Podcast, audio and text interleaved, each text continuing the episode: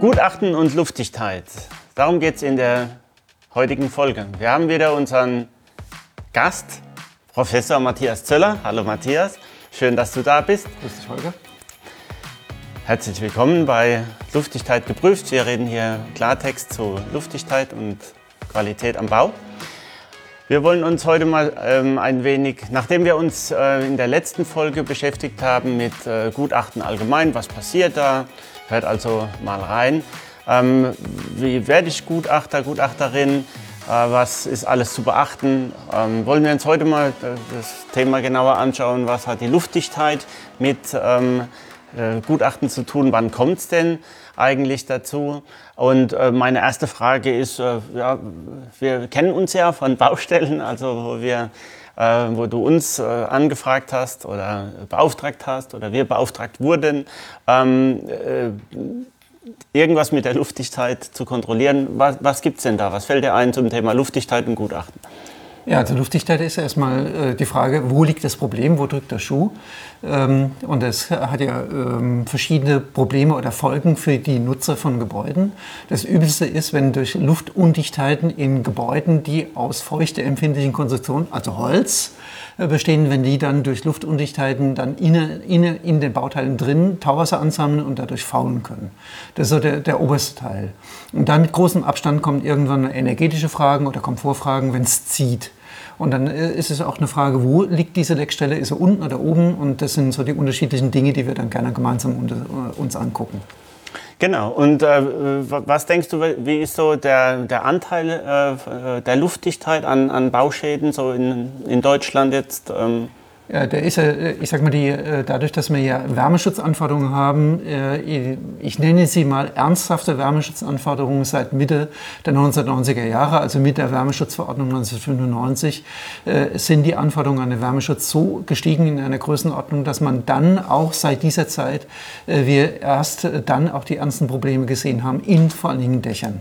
Das hängt damit zusammen über den sogenannten Kamineffekt, äh, dass man den Innendruck gegenüber dem Außendruck unter Dächern höher hat, in der Regel im Winterhalbjahr, dass also die feuchtere Luft durch das Bauteil Dach durchströmt und dort dann Tauwasser in der Konstruktion entwickeln kann. Und das sind Probleme, die ich jetzt als Sachverständiger seit eben Anfang 2000er, mit denen habe ich seit diesem Zeitraum habe ich damit zu tun. Und das steht an, ganz oben an der Liste.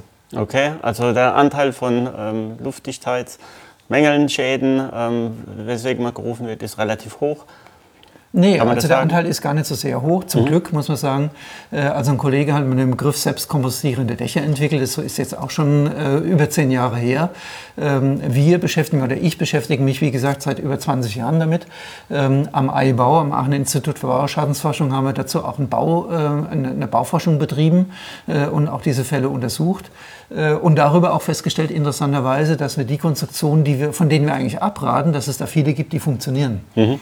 Äh, und das ist mit ein Grund, dass leider immer noch so gebaut wird. Und ich äh, habe viel mit Architekten in der Fortbildung zu tun, habe bis etwa 2016, 2017 etwa 500 Architekten befragt, warum sie solche Konstruktionen planen, ähm, die eigentlich eher als risikobehaftet sind. Und die stereotype Antwort war fast immer, weil sie gute Erfahrungen damit gemacht haben. Mhm. Okay. Und das ist das Erstaunliche und das haben wir auch gesehen. Mhm. Und Martin Moormann war bei uns in der Arbeitsgruppe mit drin und da habe ich ihn gefragt, ähm, warum, oder er hat dann irgendwann gesagt, blöderweise faulen ja nicht alle Konstruktionen, die so gebaut werden, wie wir meinen, dass sie gefährlich sind. Mhm. Okay.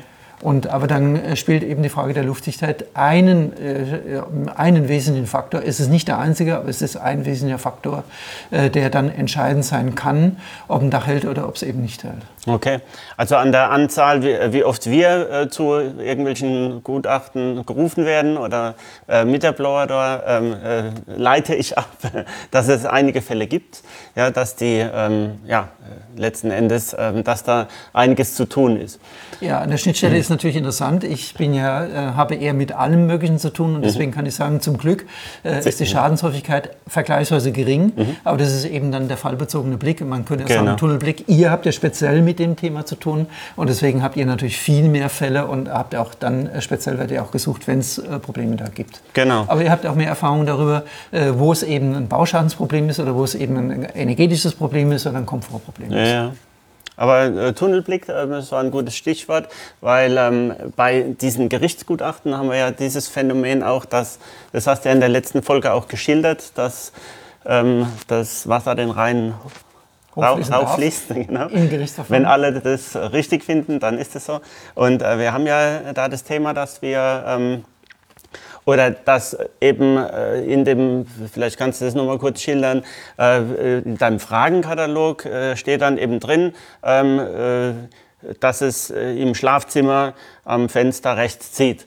Und wenn es jetzt aber in der Toilette viel mehr zieht, dann äh, spielt es keine Rolle beim Gutachten, weil es wird ja nicht gefragt. Ja, da muss man jetzt unterscheiden, ob es ein Privatauftrag ist. Also im Privatauftrag habe ich einen Ausforschungsauftrag.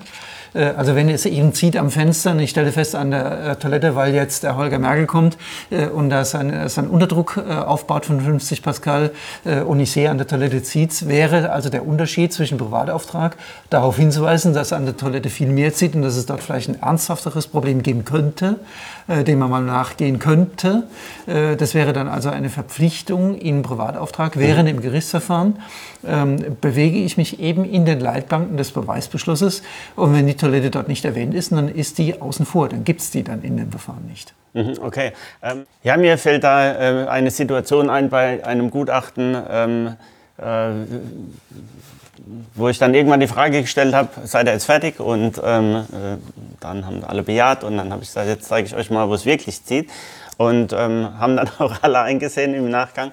Ähm, das sind natürlich immer schwierige Sachen, auch vor Ort. Was, äh, ähm, äh, wir haben ja jetzt festgestellt, äh, wenn es um Schäden an der Luftdichtheit oder vermeintliche, vermutete Schäden an der Luftdichtheit geht, kommt ja irgendwann die Blauder ins Spiel, ja, wo wir dann eben gerufen werden und, äh, oder beauftragt werden. Und ähm, was, äh, wann, wann setzt du denn die Blauder ein? Oder was sind denn so die Gründe und was erwartest du? von dem Einsatz der Blower? Ja, also im Bauschadensbereich kommt es für mich eigentlich weniger jetzt auf die energetische Kenngröße an, also wie hoch der Luftwechsel bei einem bestimmten Druck, äh, also 50 Pascal ist. Äh, das interessiert mich eigentlich weniger als Bauschadensachverständiger, sondern mich interessiert dann, äh, dass sie die Maschine laufen lässt und dass wir dann auf die Lecksuche gehen. Am besten natürlich im Unterdruck, dann sieht man es ja ein, unter Einsatz, wenn es draußen etwas kühler ist mit Wärmebildkamera, macht es ja dann visualisiert es auch ganz schön. Ähm, äh, aber als Anekdote kann ich vielleicht noch dazu ergänzen, weil du hast es ja kurz angeschnitten gehabt, äh, halt äh, oder die, die Beschränkung auf die gestellten Fragen im Beweisbeschluss nach dem Motto, ähm, jetzt sind wir mal fertig jetzt zeige ich euch, was richtig zieht. Das ist tödlich in Gerichtsverfahren ja. äh, oder kann tödlich sein, wenn eben dann nicht alle damit einverstanden sind, dass ähm, du weiter über den Beweisbeschluss hinausgehst. Und selbst das würde bedeuten, dass man sich erst mit dem Gericht abstimmen muss. Mhm. Also als äh, Fall dazu, ich hatte ein Gebäude, Gebäude zu bewerten. Da ging es um abblätternde Farbe am Dachüberstand. Ja, mhm. Also die Farbe, also es gab einen kleinen kurzen Dachüberstand, der war nur so groß mhm. und da ist an der Dachuntersicht, an den Brettern ist die Farbe abgeblättert. Mhm. Und da stand beraten von einem privat tätigen Sachverständigen, ich war Gerichtsgutachter, ähm, stand drin, äh, ist die Dachabdichtung schuld. Mhm. Und das war für mich ein Anknüpfungstatbestand, dass ich mir die Dachabdichtung angesehen habe und dazu habe ich die Dachabdichtung geöffnet. So, also ich habe ein Gerüst aufbauen lassen, bin aufs Dach hoch. Äh, ich hatte also nur mit der abblätternden Farbe zu tun, nicht mit dem Dachquerschnitt. Mhm. So, und dann stehe ich auf dem Dach, habe natürlich mehrere Stellen aufgemacht, um zu gucken, wie es darunter aussieht. Und alle Stellen war selbstkompostierendes Dach. Mhm. Jetzt habe ich ja nur mit der abblätternden Farbe zu tun gehabt und damit konnte ich die Frage beantworten. Also die Dachabdichtung ist es nicht. Mhm. Weil es war ja überall gleich. Ja, klar. Damit wäre ich zu Ende gewesen. Jetzt standen aber alle rum, habe gesagt, sehen Sie, hier ist faul. Also ich habe meine Frage, meine Feststellung getroffen zur Beantwortung der Frage, warum die Farbe abblättert. Wenn Sie jetzt aber wollen, können wir uns jetzt auch um dieses Problem hier kümmern, weil jetzt bin ich da. Ich gehe davon aus, wenn ich jetzt wieder gehe, dann kommt eine Beweisbeschlusserweiterung, dass wir uns dann hier wieder treffen und das Dach nochmal öffnen. Mhm. Wollen Sie jetzt, dass wir uns jetzt gleich das Dach angucken? Waren alle mit einverstanden? Und dann ist die äh, formale Reihenfolge, ich muss das im Gericht mitteilen, dass also alle mit einverstanden waren, dass ich mir dieses Dach auch in Gänze dann angeguckt habe. Okay. Und dann konnte ich die Untersuchung dann fortsetzen. Aber es wäre so, dass das, wenn ich das nicht abstimme und nicht die Erlaubnis einhole, äh, dass ich dann wirklich die Klappe halten muss. Klappe halten ist dann gut. Mhm. Und mich umdrehen und gehen und die mit ihrem Glück alleine, alleine lassen muss dann. Okay. Ähm, wir haben ähm ja, aber nicht nur, mal ein anderes Thema aufzugreifen, wozu es auch eine Podcast-Folge gibt, das sind die internen Leckagen. Du hast ja jetzt einiges gesagt zu den energetischen Geschichten, also dass da irgendwie das Dach absäuft und so weiter.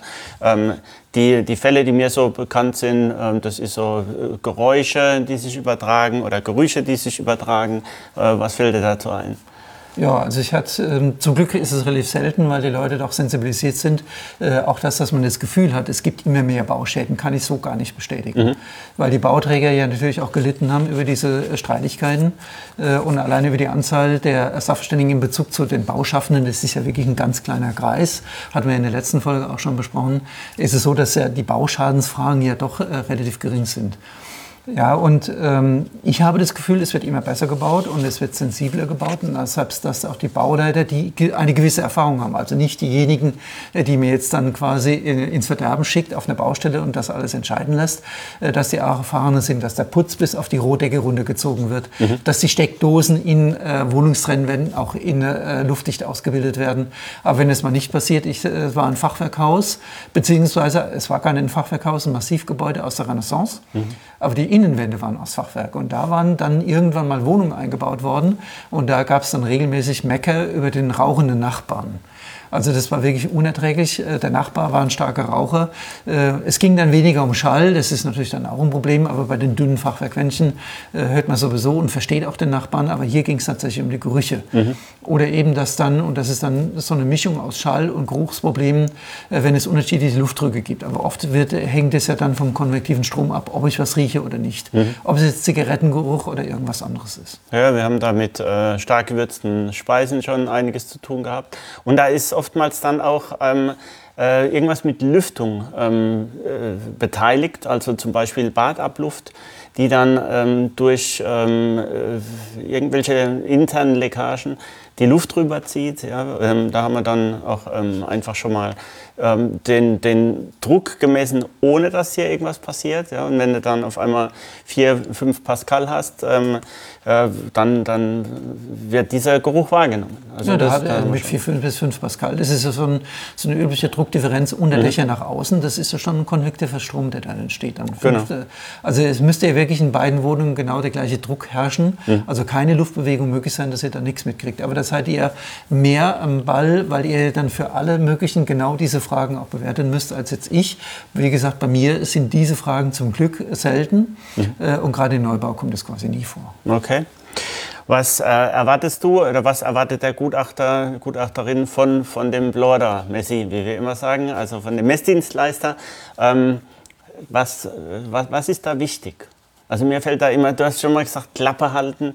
Äh, das bezieht sich ja nicht nur auf dich äh, als Gutachter, sondern da, da, fallen mir so einige ähm, Geschichten ein, wo der Gutachter dann irgendwann mal gesagt hat, lassen Sie mich jetzt mal bitte meine Arbeit machen.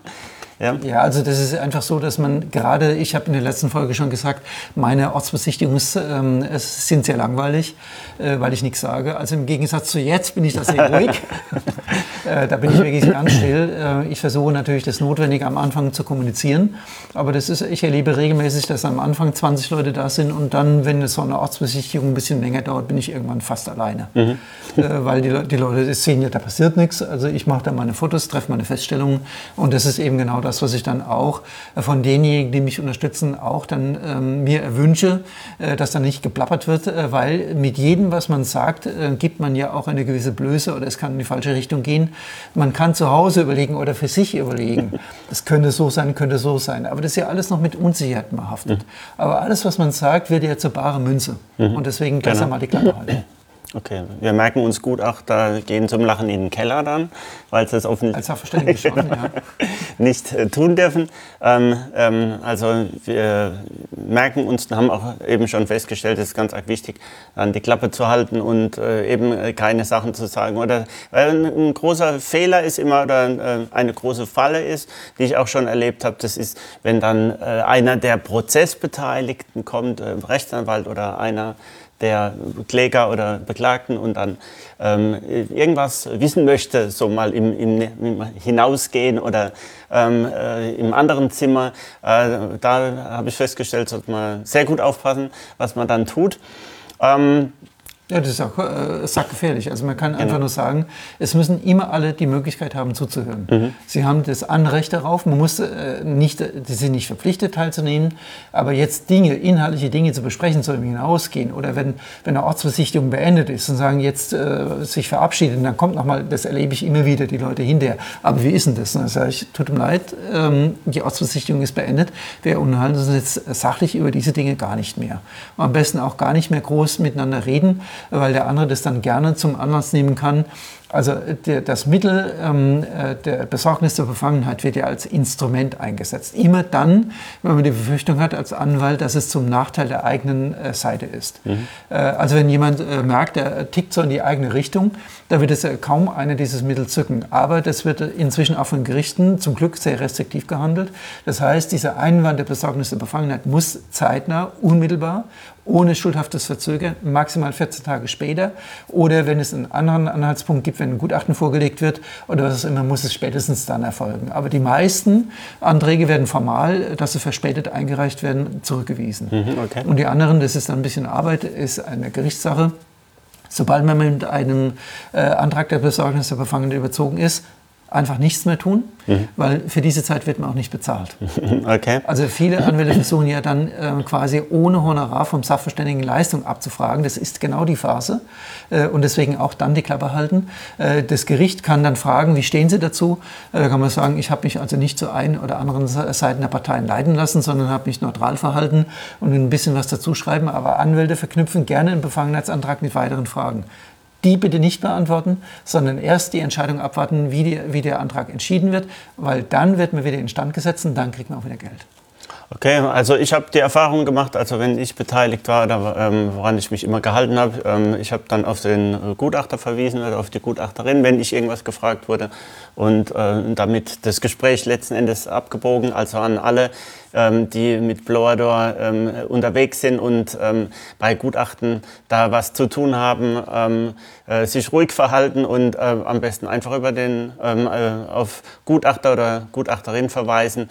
Ähm, letzten Endes sind das die ja auch, die das schriftlich dann äh, niederlegen und, und ja, wo dann es irgendein Ergebnis gibt. Und vielleicht ähm, zum Schluss die Frage, wie verbindlich ist denn so ein Gutachten? Also was kann Bauherr damit anfangen oder was, was müssen die Beteiligten dann äh, tun? Also ein Gutachten ist erstmal gar nicht verbindlich. Und das hängt damit zusammen, dass Sachverständigengutachten erstmal Beweismittel sind. Das heißt, es wird, eine, äh, es wird ein Sachverhalt aufgeklärt. Eine Verbindlichkeit besteht deswegen nicht, weil die Rechtswürdigung im Gerichtsverfahren hinterher durch das Gericht zu erfolgen hat. Also so ist es theoretisch. Praktisch ist es so, dass die Gerichte natürlich völlig überfordert sind. Die Einzelrichter haben teilweise 400 Verfahren parallel. Das heißt, die Gerichte und die Richter sind dankbar darum, wenn das Gutachten quasi schon das Urteil vorschreibt. Das ist aber eigentlich gerade nicht die Aufgabe von Sachverständigen, äh, diese, diese Urteile vorzuschreiben, sondern äh, es ist ja die Kunst, eben sich dann zurückzunehmen und jegliche Rechtswürdigung, die da stecken könnte, die da drin sein könnte, herauszunehmen und sich allein nur objektiv um den Sachverhalt zu kümmern. Und genau das ist eine Sache, die wir auch in der Fortbildung auch trainieren, sich zurückzunehmen. Was erwartet eigentlich ein Besteller davon? Ist eine Rechtsfrage. Sich zurückzunehmen und sagen, äh, auf die zwei Fragen, die ein Sachverständigen klären soll, warum ist etwas kaputt gegangen oder wird etwas funktionieren? Mhm. Und das völlig unabhängig von irgendwelchen anderen Vorstellungen, was eben äh, die Parteien sich so vorgestellt haben. Das ist eine Frage über die Beweiswürdigung. Das heißt, Gutachten sind zunächst nicht verbindlich, aber sie haben die Beweiskraft und sie sollen überzeugen. Und wenn ein Gutachten nicht überzeugen kann, dann ist es für die Tonne, äh, wird selten gezogen, aber es kommt leider vor, dass Sachverständigen Gutachten schreiben, die nicht verwertbar sind, sieht aber dann das JVEG und die Zivilprozessordnung vor. Wenn ein Gutachten nicht verwendbar ist, dann wird es auch nicht honoriert. Okay. Da muss man also ein bisschen aufpassen. Aber sobald ein Gericht ein Gutachten verwertet, dann wird es auch komplett honoriert. Sehr also gut. Das ist dann immer wieder so der Rettungsanker. Okay, das heißt, ähm, wir ähm, haben uns äh, in den letzten zwei Folgen einfach damit beschäftigt, was passiert beim Gutachten, was ähm, äh, muss man da tun. Äh, wie kommt man da dran? Matthias Zöller ist der Experte. Wir verlinken das alles noch, was an Informationen da nötig ist, dass man ihn auch findet, beziehungsweise wenn ihr Bock habt, Gutachter oder Sachverständige zu werden, dann äh, haut rein. Ähm, es ist auf jeden Fall spannend und ähm, aus meiner ähm, Tätigkeit kann ich auch sagen, dass es ähm, Spaß macht, da dabei zu sein und äh, vor allem sehr interessant ist und man richtig viel dabei lernt, vor allen Dingen auch, wie es nicht funktioniert. Ähm, Matthias, schön, dass du da warst. Ähm, In diesem Sinne, dass man das beitragen konnte, dass die Welt ein Stückchen besser genau. wird. Oder wenigstens nicht schlechter. Deswegen heißt es auch gut. Haut rein. Bis zum nächsten Mal.